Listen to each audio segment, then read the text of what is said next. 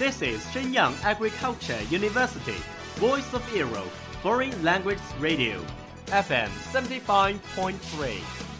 这里是沈阳农业大学时代之声外文广播，调频七十五点三兆赫。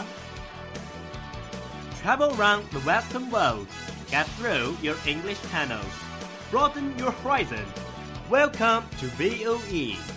引领资讯潮流，掌控校园高度，用我们的精彩唤醒你的耳朵，收听最流行 V O E，愿你听。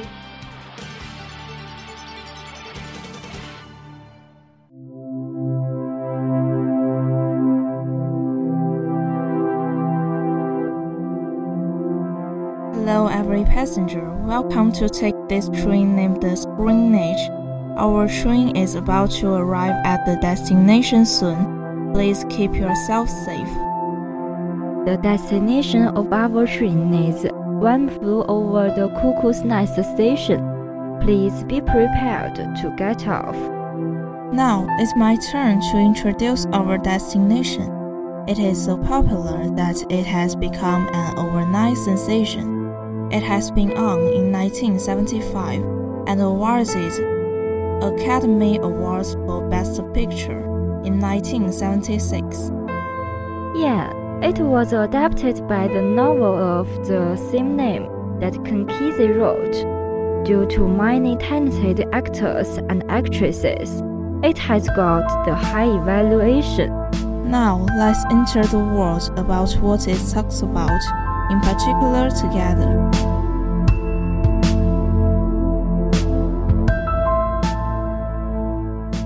Flat, such a great film it is. I guess the director must be very strict.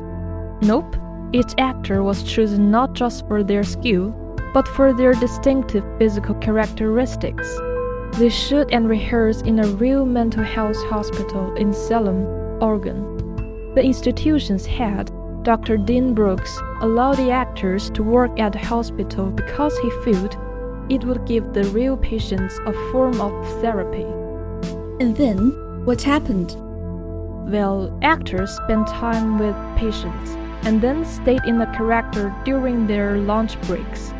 Many slept at the institution. When Nicholson arrived just a week before shooting, he could barely tell the two groups apart. Lin, which actor do you like best? Oh, I like the Will Sampson. He showed immense skill and sensitivity in the role, not only by using his sheer body size, but by letting his features become gradually more vivid as the as the actor starts. When his character comes at the film's climax, but his acting comes into its own with the most subtle of performances, particularly just before the disturbing electroconvulsive therapy scene, when McMurphy finds he has been pretending he is deaf. Do you know that some actors only had a few lines or none, but presented their roles with precision? Yeah, it really impresses me.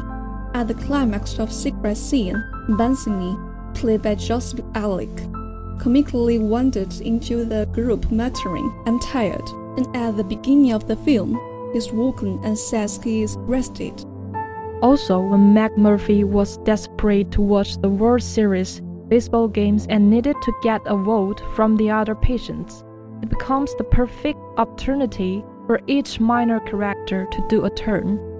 From ballroom dancing Ellsworth to the disturbingly lobotomized Ellis. Do you know the director of this film, Milos Forman? I know little about him. For example, I know that he had won two Academy Awards for Best Director. Yes, I appreciate him very much because he has directed many charmful works, like One Flew Over the Cuckoo's Nest, Mozart Biography, and so on. Wow, it's obvious that he is a really successful director.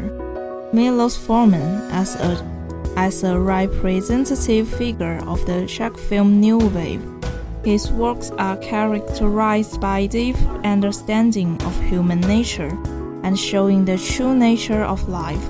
which has won the sympathy of the general audience. What matters most is he always painted metaphors to modern society.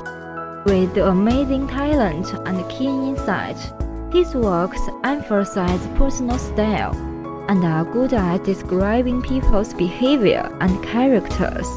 In my opinion, whatever subject Milos Forman shows, he is able to unearth in each story a human nature philosophy worthy reference so that the audience is so fascinated by his films.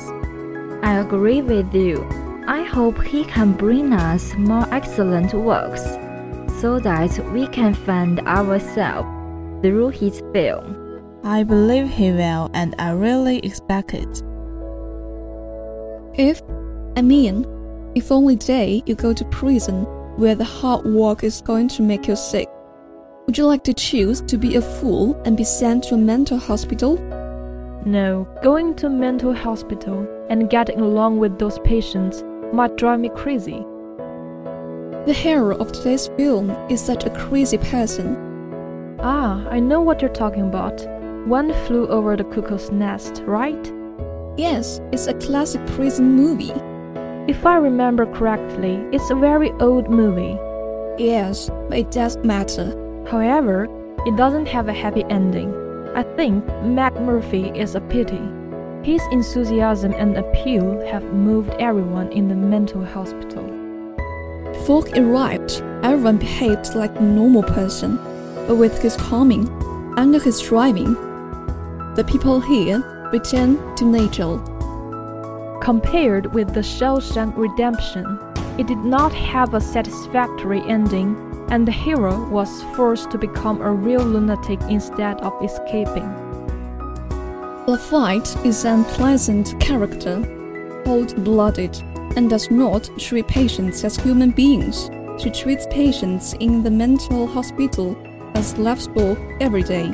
Okay, don't get excited. Thank you for taking our train. It's our pleasure to have a good time with you together. We will appreciate your understanding of our inconvenience that we brought to you. Wish you have a good trip.